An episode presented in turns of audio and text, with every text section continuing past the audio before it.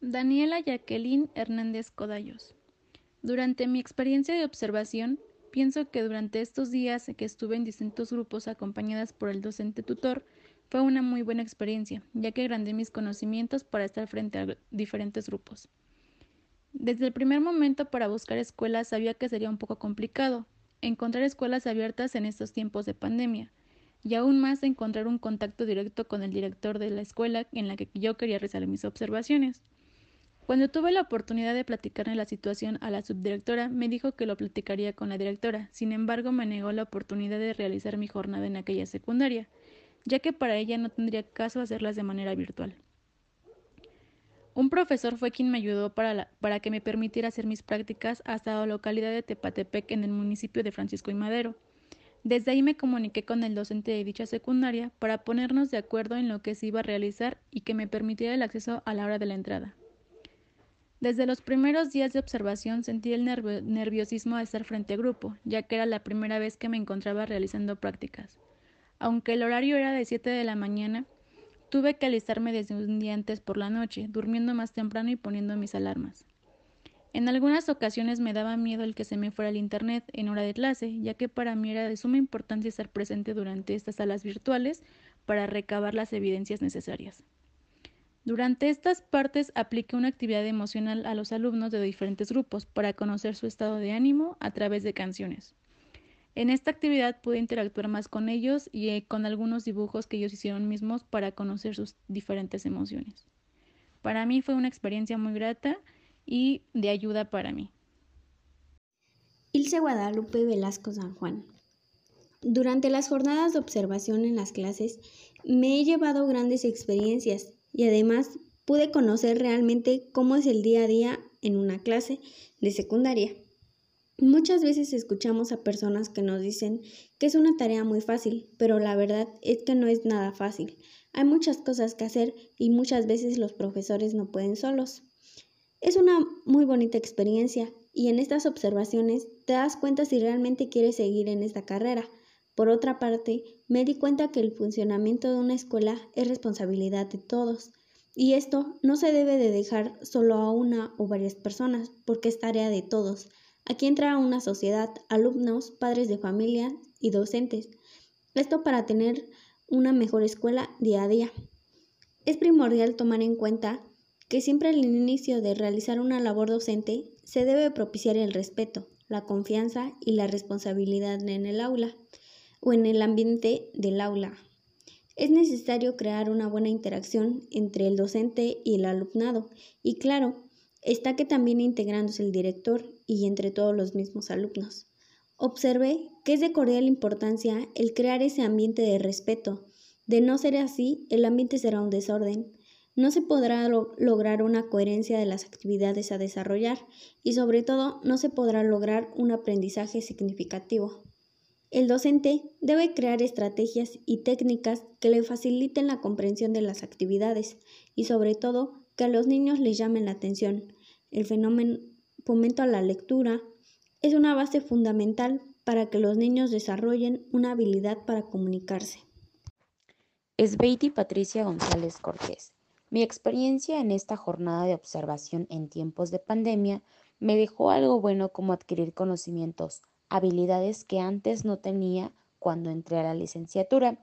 Y es que gracias a ello puedo observar desde otro panorama diferentes cuestiones que puede pasar entre los alumnos, maestros, los padres de familia. Por ejemplo, observé que no todos los alumnos se conectan de manera virtual, ya que no cuentan con acceso a Internet. No todos tienen las posibilidades de pagar ese servicio. Tienen mayor dificultad de convivencia entre el docente, alumnos entre otros factores. Las prácticas docentes sirven para tener un mejor conocimiento de ello. Asimismo, permite observar las características del desarrollo psicosocial, es decir, el comportamiento humano, cognitivo, conocimiento moral y afectivo de los estudiantes, desde la perspectiva de, los, de sus implicaciones en el proceso de enseñanza y aprendizaje. De igual manera, considero que las prácticas de observación son una excelente manera para desarrollar habilidades y destrezas, asimismo para ganar experiencia laboral y aprender nuevas cosas asimismo en un futuro poder tener la experiencia profesional y ser docentes de calidad con formación.